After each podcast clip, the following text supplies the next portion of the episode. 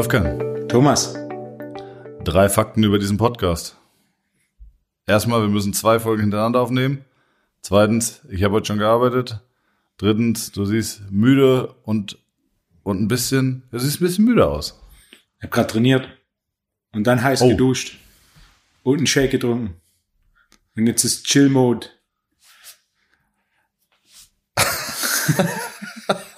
Ganz langsam, Okay. ganz langsam. Oh Mann, oh Mann, ey, das ist der, das ist der lahmste Einstieg in eine Doppelnacht. Weil wir müssen heute zwei Podcasts aufzeichnen, Wolfgang. Ja, wir, zwei Folgen, weil äh, wir haben einen kleinen Wechsel der Person bei ProSieben, die den Podcast betreut. Dementsprechend in der einen Woche Wechsel wird nichts hochgeladen. Und so nehmen wir heute zwei auf. Das heißt Montag und Montag drauf. Wir haben sogar zwei große Themen für heute und für die nächste Folge plus die üblichen Fragen. Ja. Also, bei mir war heute relativ viel los, muss ich sagen. Du hast montags Und- gearbeitet. Was ist los? Warum arbeitest du montags, Thomas?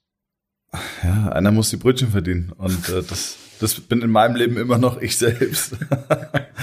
ähm, kennst du das? Also ich bin des Organisierens leid, muss ich sagen. Und das Wochenende war wirklich hart. Ich habe am Wochenende äh, war wieder Fernsehen bei mir in der Praxis.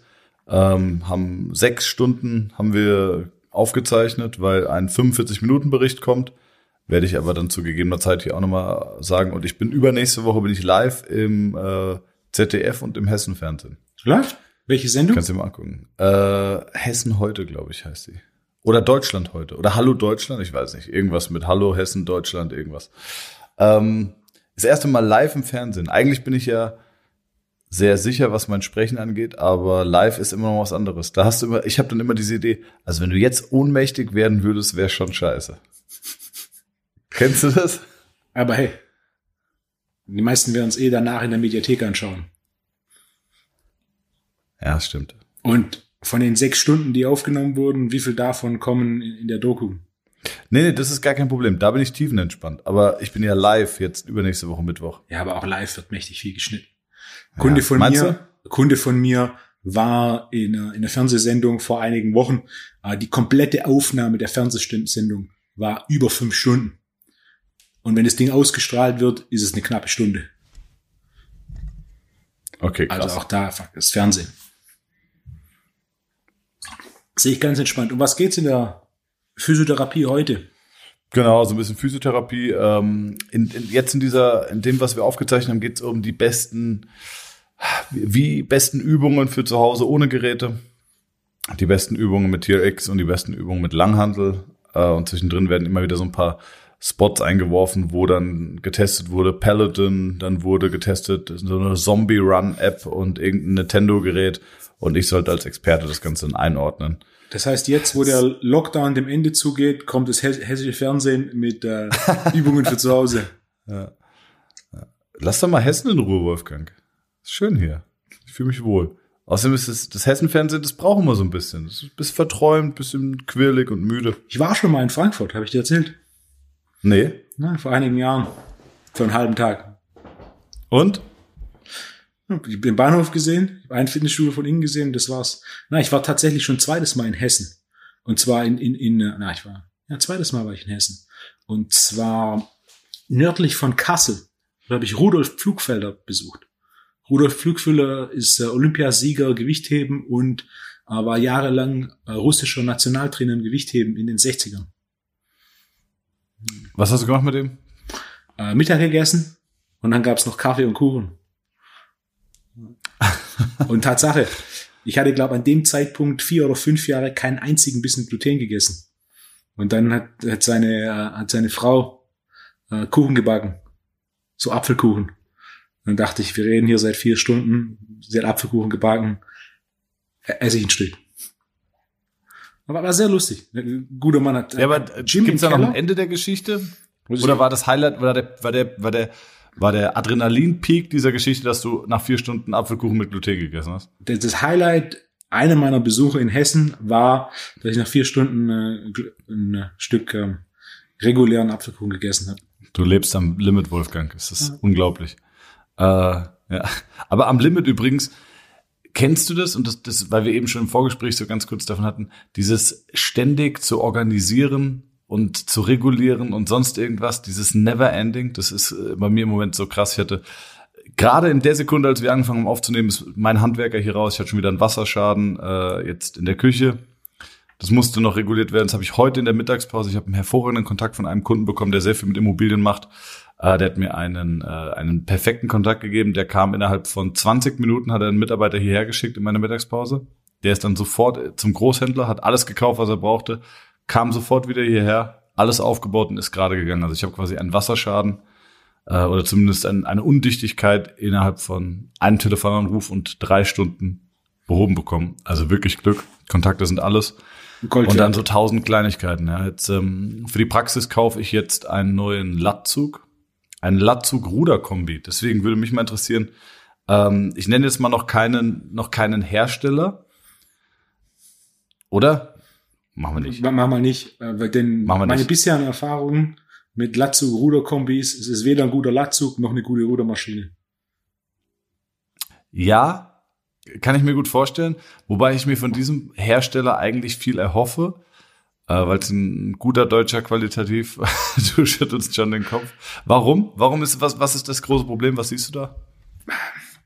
Für, für, fürs Rudern hast du ein großes Problem. Die Höhe, die Höhe des Ruderzugs ist nicht verstellbar. Das heißt, je nachdem, wie groß du bist äh, und wie die, wie die Bank ange, angesetzt ist, kannst du ähm, den, den, Kabelzug für das Rudern nicht eine optimale Höhe bringen. Für die meisten wird er entweder zu hoch oder zu niedrig sein. Ist, ist der, der Kabelzug fürs Rudern in der Höhe verstellbar? Nein, der ist hm. exakt fürs Rudern ausgerichtet. Ja, aber Rudern, es gibt einen Unterschied zwischen Rudern, wenn du 1,50 Meter groß bist oder wenn du 2,3 Meter groß bist. Aber in einem Fitnessstudio hast du die normalen Ruderzüge, sind auch nicht verstellbar. Deswegen mache ich Rudern auch am Kabelzug. Am normalen Kabelzug? Kabelzug, den ich Höhen verstellen kann. Ja, aber da hast du so ein bisschen, finde ich, dieses, also das muss ich sagen, hat mich noch nie so richtig gestört im Fitnessstudio, dass es nicht höhenverstellbar ist. Nur hast du häufig das Problem, dass wenn du auf Seilzüge gehst, dass du, dass sie halt häufig umgelenkt sind und dann am Ende dieser 100 Kilo Block nur noch 50 Kilo bei dir ankommen. Ja, aber stört das mich ja nicht. So ich will mich ja steigern an diesem Gerät. Und gerade das Problem mit der Höhe des Kabelzugs beim Rudern ist, wenn ähm, gerade wenn du Rudern zum Hals machst, wenn der wenn der Kabelzug zu tief ist, dann hast du zu viel Shrug drin. Also du hebst zu sehr die Schultern an. Und wenn mhm. der Kabelzug zu hoch ist, dann kommt der Ellbogen tiefer als Schulterhöhe. Das heißt, du rekrutierst wenig, weniger oberen Rücken und mehr Latt. Das heißt, der Kabelzug sollte eigentlich so eingestellt sein, dass er die Maschine verlässt auf Höhe deines oberen Bauches bzw. unteren Sternums. Äh, vor allem, wenn es um Kabelzug, Rudern mit dem Kabelzug ähm, zum Hals geht. Also, ja, ist, also so für, für besser die Sachen, die du sagst. Genau, also dieses, ähm, na, sag schon, Facepuls. Nicht Facepuls, Rudern mit Seil zum Hals das ist ein großer Unterschied. Äh, Facepuls ist zum Gesicht, Ruder mit Seil zum Hals ist zum Hals. Mechanisch gibt es einen Unterschied zwischen beidem. Es ist ineffizient zum Gesicht zu rudern. Du machst es schwerer bei geringerer Muskelrekrutierung. Das heißt mehr Aufwand für weniger Trainingseffekt. Ich mache und empfehle keine Facepuls. Was ich mache und empfehle, ist Rudern mit Seil zum Hals. Okay, auch weil es sich besser aussprechen lässt.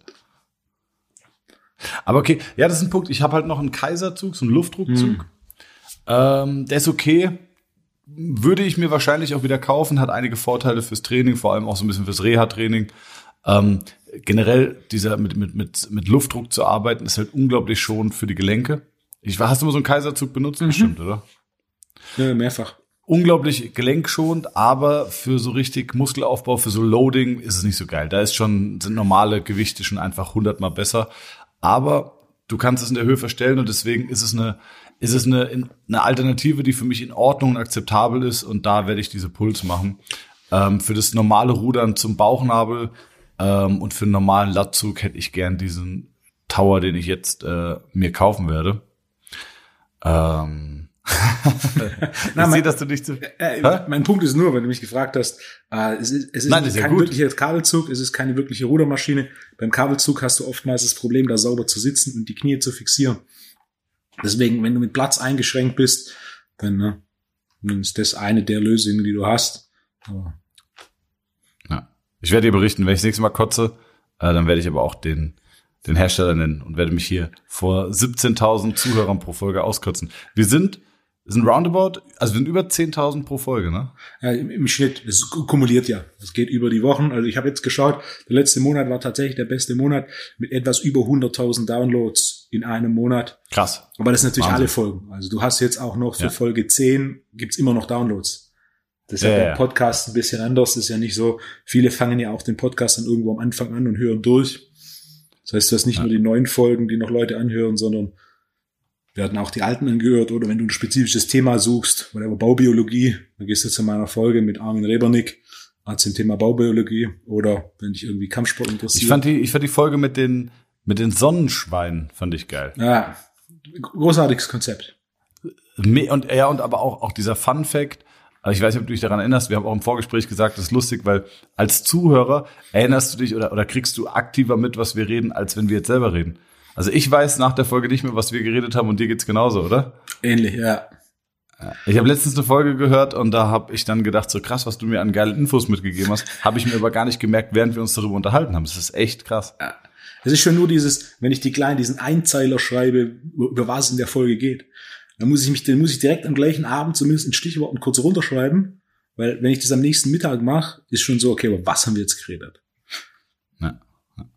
Du hast gesagt, dein, dein Sohn hört diesen Podcast Ja, da hört er meine Stimme tagsüber. und meine. Und deine. Ja, das Ja. Ist der, der Fun Fact, vielleicht die, zweithäufigste Männerstimme, die er aktuell hört, ist, ist deine. Das heißt, du übernimmst eine wichtige Aufgabe in der Erziehung. An, an der Stelle grüß, darf ich ihn grüßen? Natürlich. Okay. ähm, ja, mache ich am Ende. Am Ende mache ich das. Äh, ja, ansonsten, was, irgendwas wollte ich noch erzählen. Was war denn noch los die Woche? Warte mal. Ähm, Wasserschaden, naja, tausend Kleinigkeiten. Ich komme jetzt nicht mehr drauf. Was, was war bei dir los? Gab es irgendwas Aktuelles? Same, same. Ich habe die letzten Online-Vorlesungen aufgenommen. Ich, ich erzähle jedes Mal davon, du fragst mich, was los war, und ich erzähle davon, dass ich Online-Vorlesungen aufgenommen habe. Ich habe tatsächlich die letzten Online-Vorlesungen aufgenommen für mein Modul 3 Programmdesign, die B-Lizenz. Und jetzt ist mal ein Weilchen Ruhe. Aber ich habe mich jetzt dazu entschlossen, letzte Woche, und zwar mache ich ein Webinar zum Thema Gluten. Das Thema Gluten kommt ja relativ häufig auf. Nicht nur mit Hinweisen auf den besten glutenfreien Pizzaboden, sondern auch grundsätzlich ist es ja äh, ein Thema mit einer relativ vielen Mythen und Missverständnissen. Und da aus so aus Sicht, aus Educator-Sicht, ähm, habe ich mir da lange überlegt, mal so einen Vortrag zusammenzubauen, der quasi nur auf äh, wissenschaftlichen Arbeiten basiert und deren Übertrag in den Alltag. Also was macht Gluten tatsächlich, äh, in welchen Bereichen, mit welchen Auswirkungen, wie kann ich das limitieren und auch, äh, was sind die Gefahren einer glutenfreien Ernährung. Also auch das ist oftmals äh, missverstanden. Es ist ja nicht so, dass du einfach nur kein Gluten isst und alles ist in Ordnung. Sondern Gluten wegzulassen bringt Gluten auch tatsächlich niemand. Das ist einer der Punkte, die, die entscheidend sind, den ich regelmäßig mache. So etwas wie Glutenverträglichkeit gibt es nicht. Das heißt, niemand verträgt Gluten. Der eine verträgt sie besser, der andere verträgt sie schlechter. Mhm. Ähm, ich will jetzt nicht alle Infos rausziehen aus diesem Seminar. Man soll sich ja noch weiterhin buchen. Aber welche Gefahren hat zum Beispiel eine vollkommen glutenfreie Ernährung? Klingt ja eigentlich erstmal ganz gut. Über 80 Prozent der Präbiotika, die wir konsumieren, kommen aus Weizen und Gerste. Und gut 10 weitere Prozent aus Zwiebeln. Also Präbiotika sind nicht verdaubare Ballaststoffe, beziehungsweise Ballaststoffe, die sind alle nicht verdaubar, jedoch spezifisch die, die als Nahrung für unsere Darmbakterien äh, da sind. Also nicht Mhm. Probiotika, sondern Präbiotika, Ballaststoffe, die ähm, Nahrung für Darmbakterien sind, die eine große Rolle spielen, was ähm, die Entwicklung einer optimalen Balance der Mikroben in unserem Darm ähm, darstellt. Und dementsprechend benötigen wir Präbiotika. Und wenn ich jetzt einfach ähm, komplett alles an Getreide, vor allem Weizen und Gerste, entferne, entferne ich über 80 Prozent der Präbiotika, die man statistisch konsumiert. Was natürlich für das Mikrobiom eine ganze Reihe von Nachteilen mit sich bringt. So. Okay. Wann, wann wird es, wann wird es fertig sein? Was schätzt du? Ja, das wird live sein. Am 6. März, Samstag. Start ist 10 Uhr. Dauert etwa 17 Uhr bis 17 Uhr. Und dann kann man, entweder kann man es live buchen oder einfach danach zu jedem anderen Zeitpunkt.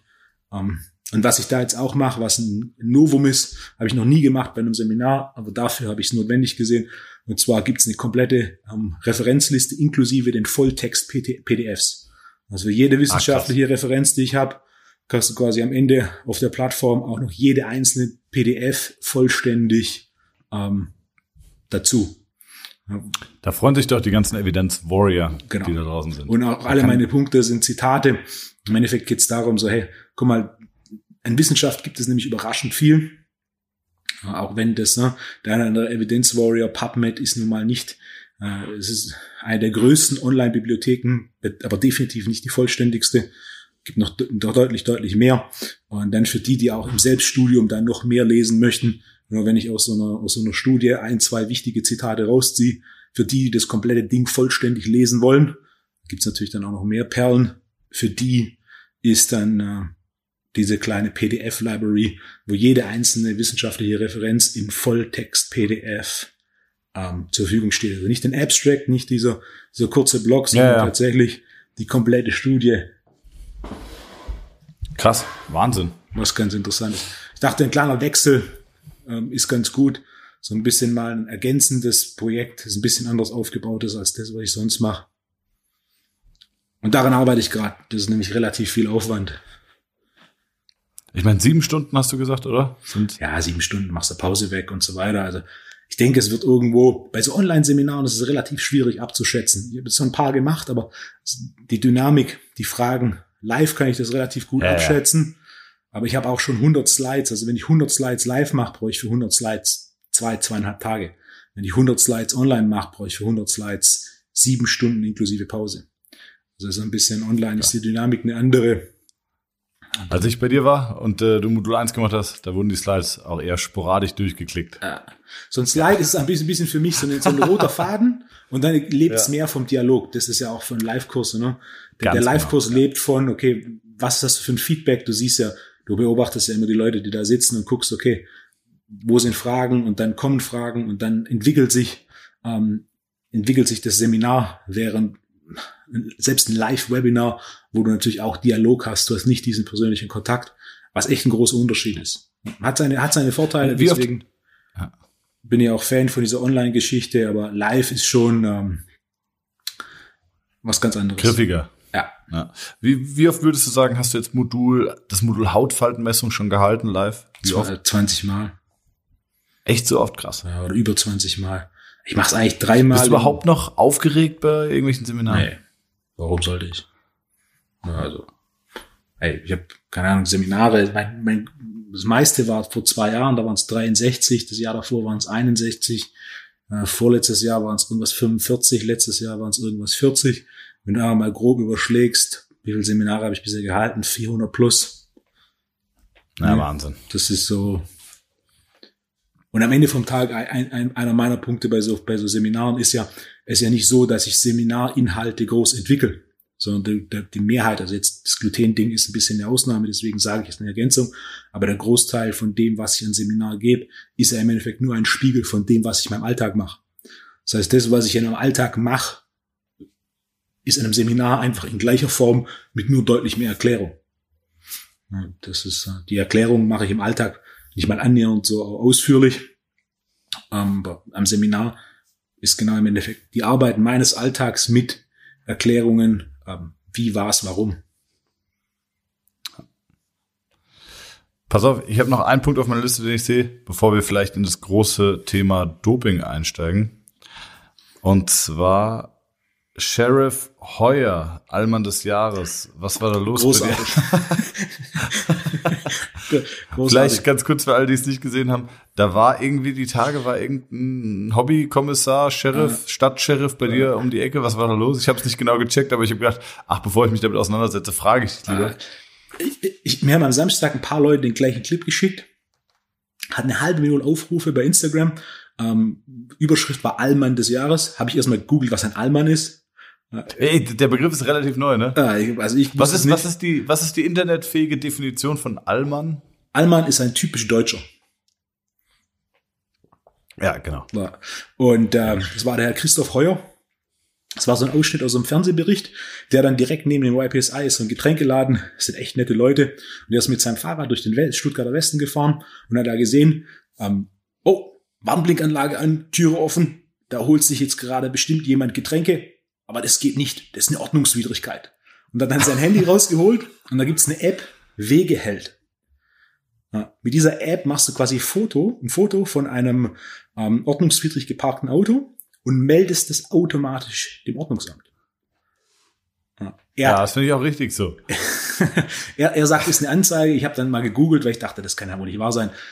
Fakt ist, es ist keine Anzeige, sondern es ist eine Meldung. Und das Ordnungsamt müsste quasi dieser Meldung nachgehen was sie interessanterweise nicht tun, denn unter anderem gibt es ein Gerichtsurteil von einem, der sich wohl beschwert hat.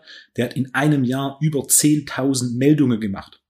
Und die Ordnungsamt ist dieser Meldung nicht nachgegangen. Das ging dann bis vors Gericht, wo dann das Gericht entschieden hat, dass die Ordnungsämter nicht verpflichtet sind, diesen Meldungen nachzugehen. Ja gut, das wäre auch lächerlich. Aber allein, dass die, diese App gibt's wohl seit vier Jahren, ein bisschen dazu nachgeschaut, war einer aus Berlin, der sich ge geärgert hat, dass auf Fahrradwegen Autos parken, hat auch diese App entwickelt. Ähm, ja.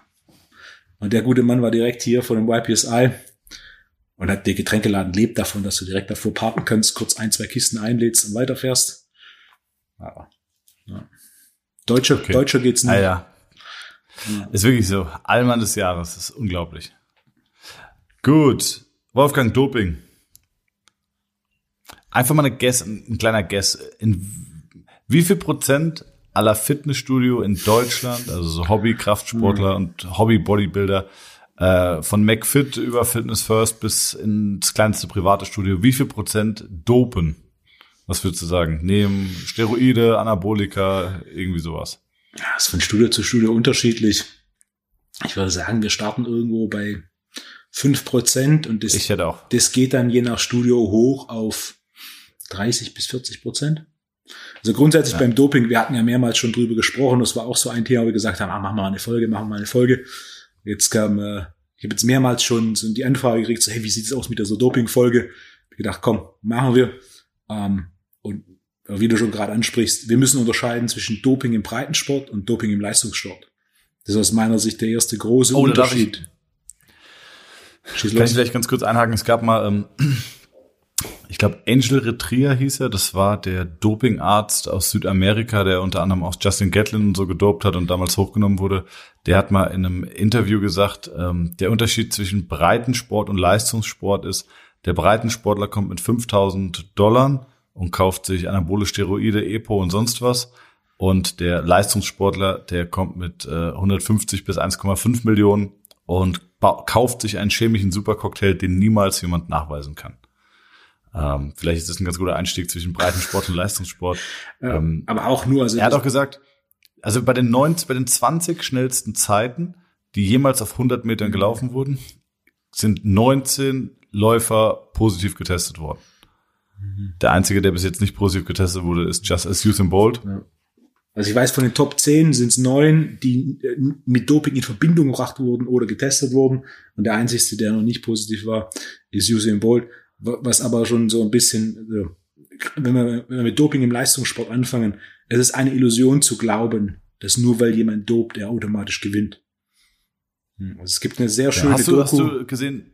Icarus. Genau, das ist die Doku. Das ist einer der wichtigsten Punkte zu dem Thema. Großartige Doku. Die Doku, wer es noch nicht gesehen hat, gibt's auf Netflix anschauen. Und die Doku hat im Endeffekt eine komplett andere Story, als sie eigentlich haben sollte.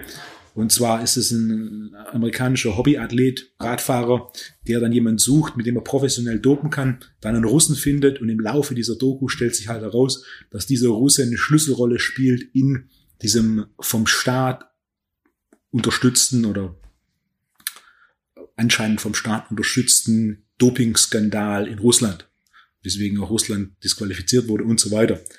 Am Anfang dieser Doku ist halt der Punkt, er hat quasi ein Amateurrennen gemacht, hat dann ein Jahr gedopt, hat dieses Rennen wiederholt. Und er war da irgendwie 15. oder 20. oder sowas im ersten Jahr. Nach einem Jahr Doping. Da könnte man meinen, so der ein oder andere Hobbysportler denkt sich, ja, wenn ich 15. bin, dann dope ich, dann bin ich Top 3. Der Punkt war, er war 15. ohne Doping, er war irgendwie 15. oder 20. mit Doping. Also er hat quasi ein Jahr gedopt, aber tatsächlich in seiner Leistung und seinem Ergebnis hat sich nichts verändert. Ja. Ähm, ist, was macht denn Doping überhaupt? Vielleicht können wir mal so anfangen. Also Doping, du hast ja auch einen, äh, also neben den ganzen hormonellen Effekten, ähm, hast du, du hast ja auch einen Teil in deinem, in deinem Körper, das nennt sich autogen geschützte Kraftreserve. Mhm. Das sind je nach Mensch unterschiedlich, man sagt so an die zehn Prozent Kraftreserve, auf die du in lebensbedrohlichen Situationen zurückgreifen kannst. Ja, also das ist diese klassische Geschichte, ähm, die Frau zieht ihr Kind unter dem brennenden Auto hervor oder wer das mal kennt oder wer, wer mal wütend war oder sonst was, da hast du mal, hast du, kannst auf einmal rennen, so schnell bist du noch nicht gerannt oder Genau. Das ist dieser, dieser Bereich autogen geschützte Kraftreserve, da kommst du nicht ran. Da kommst du mit Adrenalin hin. Aber jeder, der es kennt, wenn du ein Lied hast, das dich richtig krass motiviert zum Training, nach dem dritten Mal hören, motiviert sich auch nicht mehr so wie beim ersten Mal. Und ähm, diese Barriere, diese Grenze, die macht Doping zum Beispiel verfügbarer. Wenn man sich jetzt überlegt, im 100-Meter-Sprinter, wenn wir jetzt einfach mal rechnen, dass du auf 100 Meter 10, Zent äh, 10 Zentimeter, 10 Sekunden brauchst, ähm, und du hast potenziell zehn Prozent mehr Leistungsfähigkeit, bist du eine Sekunde schneller, was Welten im Sprint sind. Ähm. Welche anderen positiven Effekte würdest du sagen, hat Doping noch? Wenn wir unterscheiden die einzelnen Klassen von Doping, also wovon du redest, Doping in Stimulantien. Stimulantien sind in allererster Linie Dinge, die Amphetamin ähnlich sind, das ist quasi ein Pre-Workout-Booster, das, was der ein oder andere schon mal im Fitnessladen oder online gekauft hat, wo irgendeine Form von Stimulanz ist. Entweder Koffein ist der Klassiker oder irgendeine Form von Amphetamin. Das erhöht Cortisol und sorgt dafür, dass Muskelkontraktion stärker wird und dass du unter anderem auch diese autonom geschützten ähm, Reserven angreifen kannst beziehungsweise nutzen kannst. Das heißt, du kannst unter diesem hohen Level an Adrenalin und Cortisol mehr Kraft entwickeln und vermeintlich auch schneller werden. Das heißt, Stimulantien ein Thema, Stimulantien ist wahrscheinlich sogar das Schwierigste, weil am Wettkampf wirst du tatsächlich getestet. Ähm, und da das quasi nicht im System zu haben, ich würde sagen, Stimulantien aktiv zu verwenden, ist noch mit das Schwierigste in einem, in einem getesteten Sport. Also wenn wir unterscheiden, wir haben, wir haben Stimulantien. Stimulantien sind irgendeine Form von Stoff, meistens Koffein, Amphetamin, was im Endeffekt am Ende vom Tag, es macht eine Sache, es erhöht Cortisol, Adrenalin, fertig. Quasi wie die Lachgaseinspritzung beim Auto. Es erhöht kurzzeitig massiv die Leistungsfähigkeit. Ne? Ob du da jetzt von 10.0 auf 9.0 kommst, ist, ne? Nee, es war nur ein Rechenexempel, ja, für, um 10% mal, oder, oder diese autogeschützte genau. Kraftreserve mal zu verdeutlichen, was 10% bedeuten könnten. Ja. Klar. Mein Punkt ist, von, von 10 auf 9 zu kommen. Sprint ist ja auch viel Technik. Und wenn, wenn Kraftentwicklung sich verändert, kannst du unter anderem deine Technik verhauen. Also ein Beispiel, du ja, könntest okay. sogar mit Stimulantien, könntest du schlechter sein als ohne. Ja, okay. Das passiert beim Bankdrücken oder bei der Kniebeuge oder beim Kreuzheben mit deutlich geringerer Wahrscheinlichkeit, dadurch, dass der Bewegungsablauf deutlich einfacher ist und deutlich langsamer ist als bei sowas wie beim Sprint. Hm. Also. Ich habe mal, ähm, genau, es gibt noch, es gibt ja verschiedene Formen von Doping, vielleicht kann man da mal hm. anfangen. Unter anderem ähm, gibt's ja, wenn du jetzt zum Beispiel in den Radsport gehst und sagst, okay, wir wollen zum Beispiel die Anzahl der äh, Erythrozyten, also der mhm. roten Blutkörperchen ähm, oder des Hämoglobins erhöhen, dann kannst du natürlich faktisch die Anzahl erhöhen oder zum Beispiel die gesamte Blutmenge, was ja dann schon deutlich schwieriger ist nachzuweisen. Also wenn ich vorher äh, vier Liter Blut habe und ich gebe zwei Liter Eigenblut hinzu, habe ich sechs Liter Blut. Das ist ja auch das, was unter anderem in Icarus, wurde es in Icarus beschrieben oder habe ich es irgendwo anders her? Ich weiß nicht. Dass die Leute dann ja, sie zapfen dir Blut ab, transportieren das Blut an den Wettkampfort äh, und geben dir kurz vor dem kurz vor deiner sportlichen Wettkampf Nummer zwei Liter dazu und auf einmal hast du eine höhere Blutmenge, dadurch auch äh, höheren Sauerstofftransport oder einen besseren Sauerstofftransport. Und das ist zum Beispiel sehr, sehr schwer nachzuweisen. Ähm, weil im Verhältnis die Erythrozyten, Leukozyten, Lymphozyten, das stimmt alles noch im Verhältnis. Deswegen schwer nachzuweisen.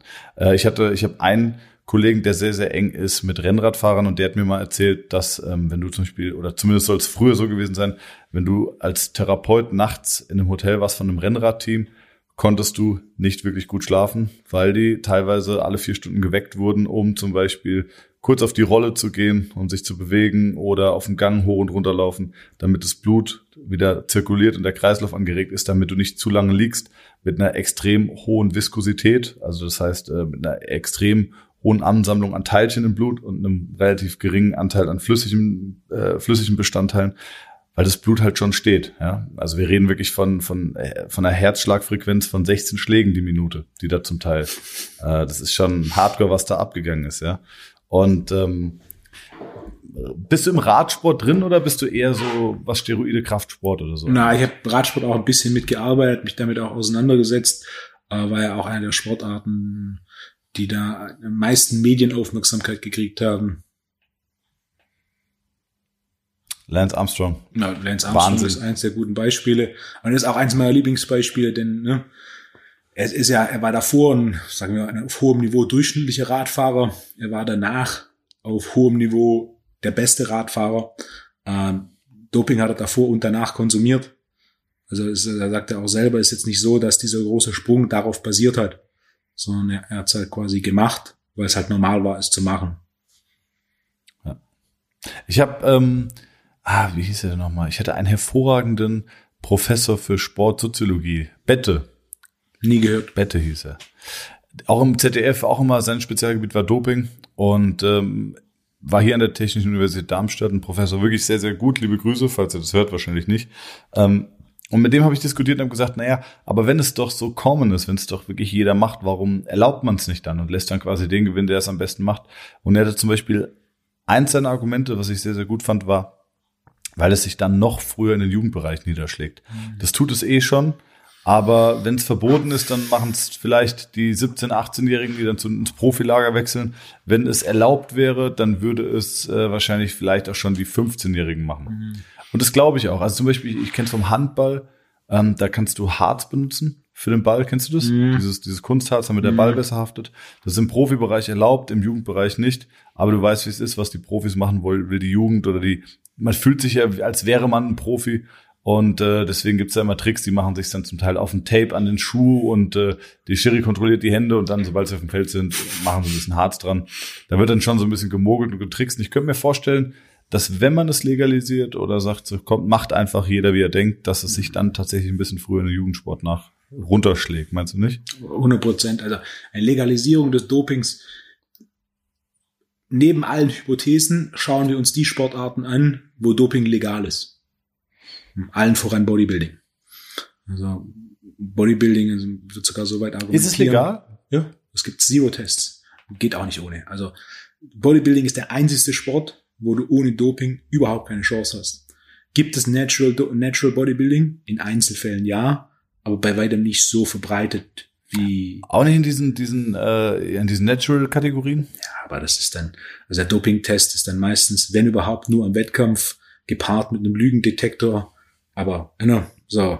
So ein bisschen wie, wie, der, wie Antoine, äh, kennst du das Video von Antoine äh, mit Corona? Nee, leider nicht. ähm, drei Fragen, wie du rausfinden kannst, ob du Corona hast. Hast du, also, bist du der Typ, der sowas hat oder bist du der Typ, der sowas nicht hat? Kennst du jemanden, der das haben tut? Also, so, dann hast du das auch nicht. so, so, so, wahrscheinlich so der Doping-Test im, im Natural ja. Bodybuilding. Krass, ich dachte, Natural nee. wäre dann die, die Natural-Klasse wäre dann tatsächlich irgendwie reglementiert und man würde das äh, wirklich überprüfen. Nein, nein, nein. Ge geht nicht wirklich. So, so ein Doping, so ein, so ein Testing-Programm ist ja auch sehr, sehr aufwendig finanziell. Und auch die Langzeitauswirkungen, also Beispiel sowas wie Testosteron, wenn wir neben den Stimulantien Testosteron anschauen, Testosteron und alle Abkömmlinge machen am Ende vom Tag eine Sache. Es erhöht Proteinsynthese.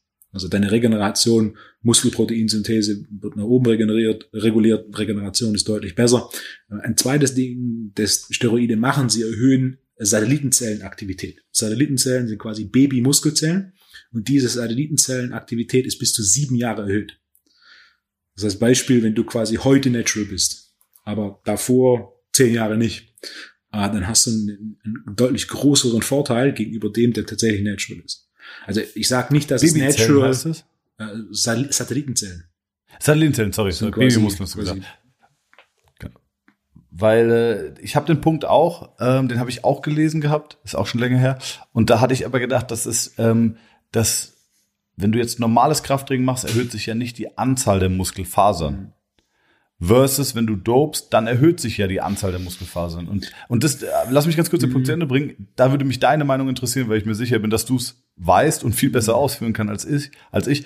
Ich hatte es so verstanden, die Anzahl der Muskelfasern kann sich über Doping erhöhen. Und das wäre ja ein, ein, ein irreversibler Prozess, wo du auch in der Zukunft ja noch viel, viel länger profitierst. Ja, also genau das, was du quasi sagst, ich dope heute, halte mich ein Jahr, zwei Jahre bedeckt, gehe dann zum Beispiel im Profisport zurück und profitiere dann immer noch von dieser irreversiblen physiologischen strukturellen Veränderung. es gibt die Hypertrophie, das ist die Verdickung des Muskels und Hyperplasie, dass du mehr Fasern hast. Man weiß mittlerweile, dass es Hyperplasie gibt. Es ist noch nicht genau nachgewiesen, was Hyperplasie verursacht. Es gibt verschiedene Theorien. Zum einen gibt es so ein Tiermodell an einem Vogel, das zeigt, dass Stretching zu Hyperplasie führt. Ja, extremes Stretching, da gibt's aber für Menschen noch nichts. Auch dass sehr schweres Krafttraining zu Hyperplasie führt, ist eine Theorie. Das Problem mit sehr schwerem Krafttraining und Studien ist, also es ist schwierig, solche Studiengruppen zu finden und das dann umzusetzen. Und dann eine andere Hypothese, die es gibt, ist, dass im Endeffekt auch äh, Dopingsubstanzen da einen Effekt drauf haben. Das heißt, ja, ich gebe dir vollkommen recht, wenn du mal quasi nicht natural warst und danach natural wirst, bist du genau genommen nicht wirklich natural. Und Natural Bodybuilding, ja, es gibt Jungs, die sind tatsächlich natural. Und ich kenne auch solche, wenn du die, ne, du guckst dir an, denkst dir, wow. Und die sind natural. Es gibt Freaks. Aber im Schnitt, vor allem, wenn wir tatsächliches Bodybuilding anschauen auf hohem Niveau, es gibt kein Natural Bodybuilding. Punkt. Es, es ist auch, es gab ein Jahr, wo bei Mr. Olympia, dem wichtigsten Bodybuilding-Wettkampf, Dopingtests durchgeführt wurden, und zwar ausschließlich auf Diuretika. Also eine weitere Gruppe an Dopingsubstanzen sind Diuretika, Entwässerungsmittel. Hast du primär zwei Anwendungen. Zum einen, wenn es um Gewichtsklassen geht, du kannst einfacher Gewichts machen und zweitens im Bodybuilding wird es vor allem verwendet, dass die Optik deutlich besser ist. Ein Jahr lang wurde auf Diuretika getestet. Auf der Bühne haben die im Schnitt so scheiße ausgesehen, dass das direkt nach dem einen Jahr wieder abgeschafft wurde. Krass. Ja. Was? Du hast ja. aber da halt das Beispiel, deswegen nehme ich auch gern Bodybuilding. Da hast du quasi komplett frei. Und das Problem ist, diese Chemical Warfare bekommt dann so einen großen Fokus, dass alle anderen Aspekte massiv vernachlässigt werden. Das, was du heute im Bodybuilding an Training siehst, ist ein Witz. Also das Trainingsniveau des Bodybuildings heute im Vergleich zu den 90ern und im Vergleich zu den 70ern ist um ein Vielfaches geringer. Und ich bin überzeugt, einer der Gründe ist, warum das Trainingsniveau so massiv gesunken ist, ist, dass die Notwendigkeit für strukturiertes, progressives und auch schweres Training nicht mehr so hoch ist aufgrund dieser Möglichkeiten des Chemical Warfare.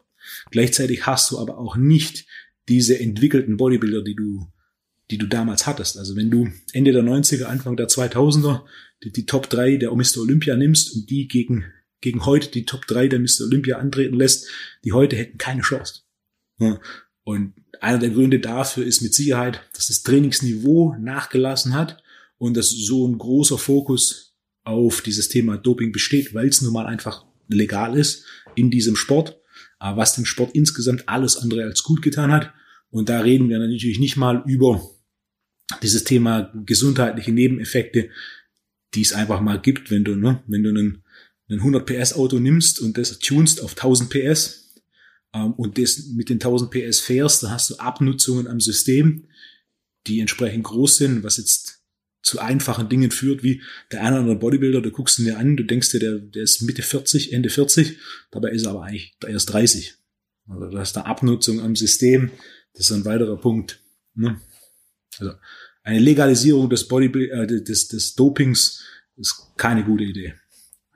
Ich finde aber auch, wenn du dir zum Beispiel Arnold damals anguckst in seiner Primetime, da war der, da war der wirklich trainiert, ja, aber der war nicht völlig übertrieben trainiert. Also du hattest immer noch das Gefühl, okay, mit Lifestyle, brutal viel Essen, viel Eiweißshakes und harten Training und einer gewissen äh, genetischen positiven Disposition wäre das schon irgendwie machbar. Versus, ähm, dann guckst du dir Ronnie Coleman an und du denkst dir so, sorry, äh, selbst mit all den Spritzen, die ich mir reinjage, werde ich das niemals erreichen. Also ich, ich, ich fand, wenn man sich das anguckt, weil ich finde, der Inbegriff des Bodybuildings ist auch heute noch Arnold Schwarzenegger. Arnie ist immer noch Numero uno und aber man hat den, ich glaube, vor seinem inneren Auge massiver vor Augen, als, als er wirklich war oder ja. ist. Also die heute, die Top-Bodybuilder, oder wie gesagt, wenn du dir sagst, schau dir mal Mr. Olympia an, die Jungs sind unerreichbar und ein Arnold Schwarzenegger, habe ich immer das Gefühl gehabt, hätte man noch irgendwie hinkommen können, oder? Wobei da war bestimmt auch schon viel gestofft wurde.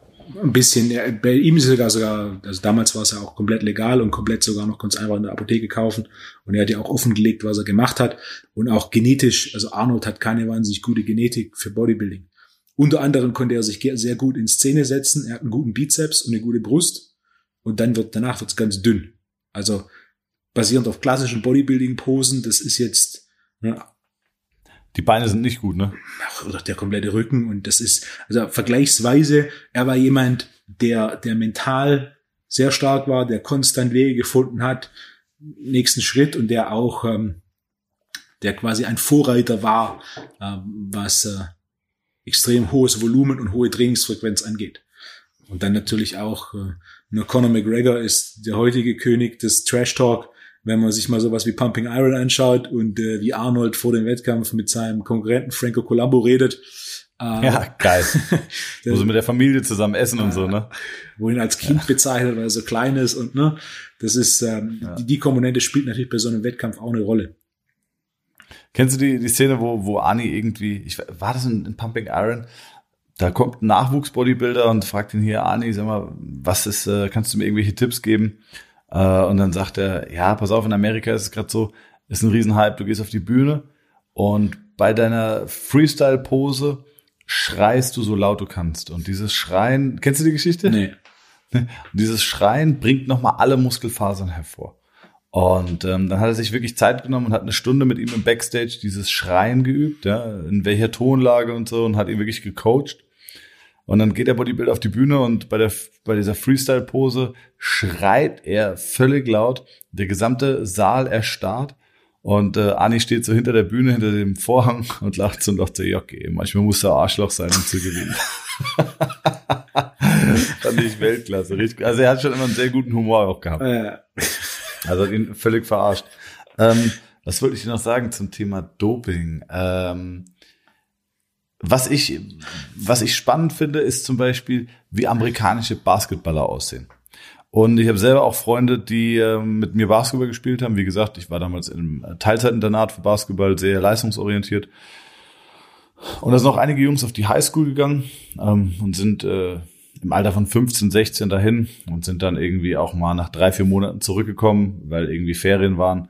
Und die Jungs sahen aus wie Hobby-Bodybuilder. Also die haben da Nahrungsergänzungsmittel und äh, Vitamine und alles Mögliche bekommen und sind aufgegangen. Das war unglaublich. Ich erinnere mich an einen, äh, Roland Wirtel, liebe Grüße an Roland, der war ein unfassbares Tier. Der kam zurück und hatte Bizeps, Schultern, du hast angeguckt, hast gedacht, wow, hast du überhaupt Basketball gespielt oder warst du nur im Kraftraum? Natürlich sind die in Kraftraum gegangen. Also äh, Weightlifting war da Teil dieses Highschool-Programms, ähm, deutlich vermehrt als hier. Aber in welcher Geschwindigkeit? Und das finde ich, ähm, das irritiert mich bis heute, wenn ich mir LeBron James angucke, der natürlich auch genetisch irgendwie ähm, bevorteilt ist.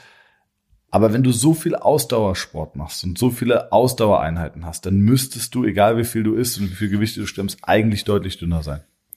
Und da frage ich mich immer, das kann eigentlich nicht mit normalen Dingen zugehen, oder? Wenn, wenn, wenn großartige Genetik auf viel Training und entsprechend vor allem hochkalorisches Essen trifft, dann ist es gut machbar. Ich kenne ein, ein Beispiel, habe ich auch schon mal im Podcast irgendwo erwähnt, für den Fall, dass jemand schon gehört hat. Sorry. Ähm, und zwar ist die Geschichte von Jeray Grant. Jeray Grant ist der Neffe von Horace Grant. Horace Grant war jetzt auch wieder zu sehen in der Last Dance Doku. Horace Grant, ehemaliger Spieler des Chicago Bulls mit, uh, mit, den, mit der Brille. Ja. Und Jeray ist, ist sein uh, Neffe. Und ich habe Jeray kennengelernt 2011, 2012 und ähm, Jerry hat Basketball gespielt im College und hatte, hatte zu der Zeit bisschen wenig Kohle, denn seine Mutter hat Geld gebraucht. Das heißt, alles, was er bekommen hat fürs Basketballspielen, er hat seine Handyrechnung bezahlt und der Rest der Kohle ging komplett an seine Mutter. Und äh, das heißt, er hatte keine Kohle zum Essen. Was hat er gemacht?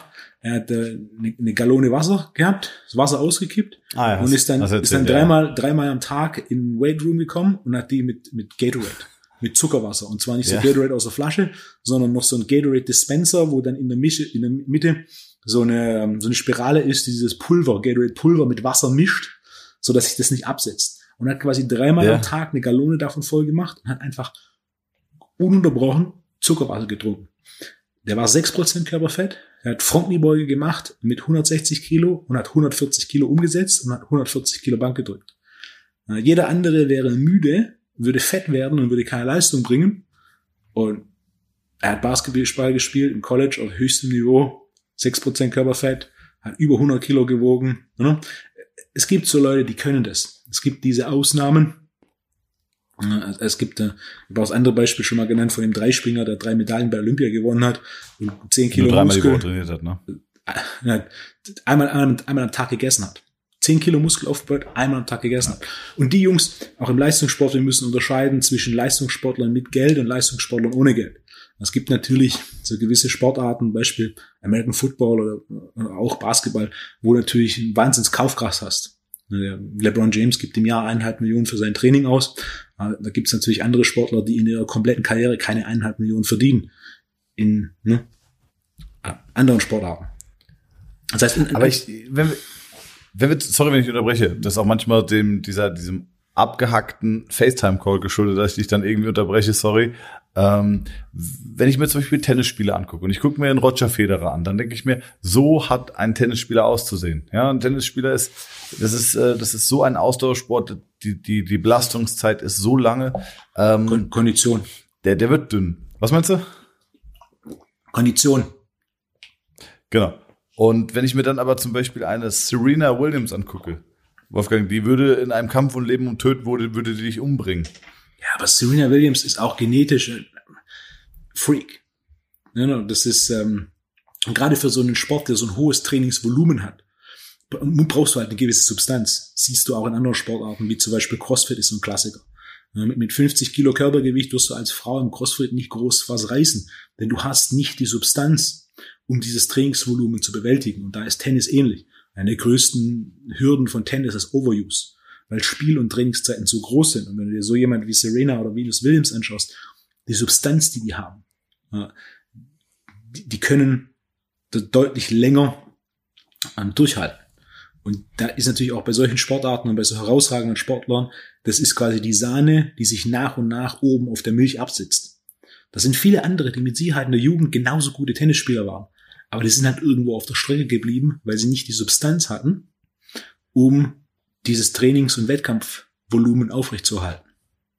Also, aber müssten die nicht bei, bei, so, bei so einem riesigen Trainingsumfang mit der Zeit dünner werden? Ja? Mm, nicht zwingend.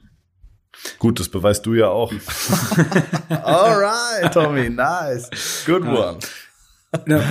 Einer der Punkte, den ich ganz am Anfang machen wollte, ist, wie viel Prozent, oder beziehungsweise den ersten Punkt, den du gemacht hast, den, den ich folgen wollte, ist fünf bis dreißig Prozent der Breitensportler verwenden in irgendeiner Form Doping. Wie viel Prozent der Leistungssportler verwenden Doping? Das ist ein bisschen ein Einblick in, in Leistungssport. Was würdest du sagen? Äh, ganz kurz, bevor ich die Frage beantworte, kennst du dieses The Gold Medal Dilemma? Nein, was ist das? Gold Medal Dilemma war, ich habe es schon gegoogelt, habe es aber tatsächlich nicht gefunden.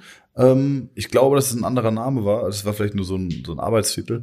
Und zwar war das eine Umfrage unter Olympioniken, hm, wo man sie ich. gefragt hat, wenn du, ähm, wenn du dich entscheiden könntest, du würdest eine Goldmedaille bei den Olympischen Spielen in deiner Disziplin, in deiner Sportart gewinnen. Ähm, Du würdest aber vier oder fünf Jahre später sterben. Niemand würde mitbekommen, dass du gedopt hast. Also du würdest einen, du würdest clean vier oder fünf Jahre lang, ähm, würde man dich für deine Leistung feiern. Ähm, und du würdest dann sterben. Würdest du es machen oder nicht? Ich glaube, 60 Prozent haben gesagt, würden sie machen. Und das war dieses The Gold Medal Dilemma im Sinne von, äh, ja, dass es, die Leute bereit sind, wirklich äh, für den Erfolg bis an den Tod zu gehen. Ähm, und dass es ja eigentlich sehr, sehr tragisch ist. Ne? Ähm, wie viel Prozent der Leistungssportler Vielleicht das Zweite, was mir noch einfällt, Egeretrias hat gesagt, ähm, auf die Frage, gibt es, und ich glaube, da hat sich auf metrisch messbare Sportarten bezogen, gibt es cleane Sportler bei den Olympischen Spielen? Und äh, da hat er gesagt, ja, die gibt es, aber die werden sie nicht auf dem Siegerpodest sehen. Und äh, unter dem Aspekt würde ich wahrscheinlich sagen, im Leistungssport, natürlich immer auch abhängig von der Sportart, ich würde sagen, 70 Prozent aller Leistungssportler bewegen sich irgendwo an der Grenze von ist legal, ist nicht legal. An der Grenze von oder ist illegal? Ist illegal, würde ich sagen 60 Prozent. Ich sag, es ist ein vielfaches kleinerer Prozentsatz als im Breitensport. Weniger als im Breitensport? Viel weniger als im Breitensport. Hm, Würde ich Punkt. dir gerne off-Mic was dazu sagen? das heißt nicht, ich sage natürlich nicht, dass es kein Doping im Leistungssport gibt. Aber je nachdem, was es für ein Sport ist, ist es deutlich schwieriger. Also gerade so klassische NADA, WADA, USADA, äh, wo du dann vorab angeben musst, wo du eine Stunde jeden Tag bist und wo die Tests sehr, sehr genau sind. Du kannst jeden Test, das gibt's für alles, ne? alles Wege rum, aber da einen Weg drum rum zu finden, ist ganz, ganz schwierig. Wenn du natürlich in einem Amateursport bist und im Amateursport, wenn es hochkommt, überhaupt nur am Wettkampf getestet wird, dann ist es wieder ein bisschen was anderes. Aber das Risiko auch für den Leistungssportler ist, ist ein Vielfaches höher. Natürlich gibt es Doping im Leistungssport. Äh, Im Breitensport ist es jedoch, und davon bin ich überzeugt, um ein Vielfaches verbreiteter. Ja. Also, je nachdem, welchen Sport man nimmt. Also, ein Beispiel, als ich mit Eisschnelllauf Nationalmannschaft in Ungarn, in Ungarn ge gearbeitet habe, habe ich unter anderem äh, drei, vier Mal im Jahr war ich ähm, Vortragender bei so Youth Development Camps für Mittel- und Osteuropa. Und das dritte Jahr hatten wir ein Camp in Ungarn, wenn ich mich richtig erinnere, da war äh, eine chinesische Trainerin da. Die war da irgendwie Assistant Coach, die wurde danach auch Head Coach in, in Ungarn und die hat dieses ganze System, war selber Speedskaterin in, in China, hat das System durchlaufen und hat dann mit der Jugend gearbeitet. Habe ich unter anderem im Rahmen dieses, dieses Camps einen Vortrag über Supplementierung gemacht, habe mich danach mit ihr unterhalten, denn China ist eine der großen fünf Nationen als Schnelllauf, Short Track. Und man hat sie dann gefragt, ah, das können Sie so gesagt, ah, Supplementierung, war das hochinteressant. Dann habe ich sie gesagt, gefragt, so, ob sie auch supplementieren. Ach, ja, sie supplementieren auch, hat sie erzählt. Ich so, ach toll, was supplementieren sie? Und ich habe gesagt, ja, sie weiß es nicht genau. Hm, ich meinte, sie weiß es nicht genau. Ja, wir bekommen ähm, äh, vor dem Training immer so einen kleinen Cup und da ist eine Reihe von Tabletten drin. Und äh, die nimmt dann quasi jeder. Ja, und jetzt Speedskating ist ein Amateursport. Äh, du wirst nur getestet am Wettkampf. Die Top 3 wird getestet. Außerhalb der Top 3 wird stichprobenartig getestet. Äh, Wettkämpfe sind von Oktober bis Anfang März. Das heißt im Endeffekt von Mitte bis März bis Ende September ist da Zero Testing. Das heißt, man könnte jetzt in Theorie unterstellen, dass da in der Jugend schon mächtig nachgeholfen wird. Du kannst zum Beispiel auch ähm, im, im Gewichtheben, wo in der Jugend noch gar nicht getestet wird, könntest du unterstellen, dass da in der Jugend entsprechend nachgeholfen wird so dass die Maximalkraftwerte da relativ schnell sich gut entwickeln und man darauf dann wieder im späteren im späteren, späteren Karriere als Erwachsener verzichtet, aber eben auf diese Maximalkraftwerte aufbaut. Ja. Kurzer Fun Fact, wenn durch, wenn durch Trainingsstrukturierung von Wolfgang Unsold bessere Ergebnisse erzielt werden, dann wurde da nachgewolft. Nachgewolfen. Okay, sah schlecht, sorry, ist spät, spät abends.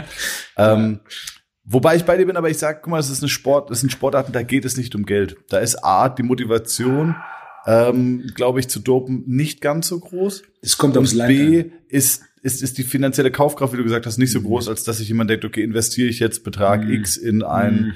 äh, maßgeschneidertes Dopingprogramm, das mir vielleicht auch gewährleistet, nicht getreu, also nicht erfasst zu werden und trotzdem Leistung zu bringen.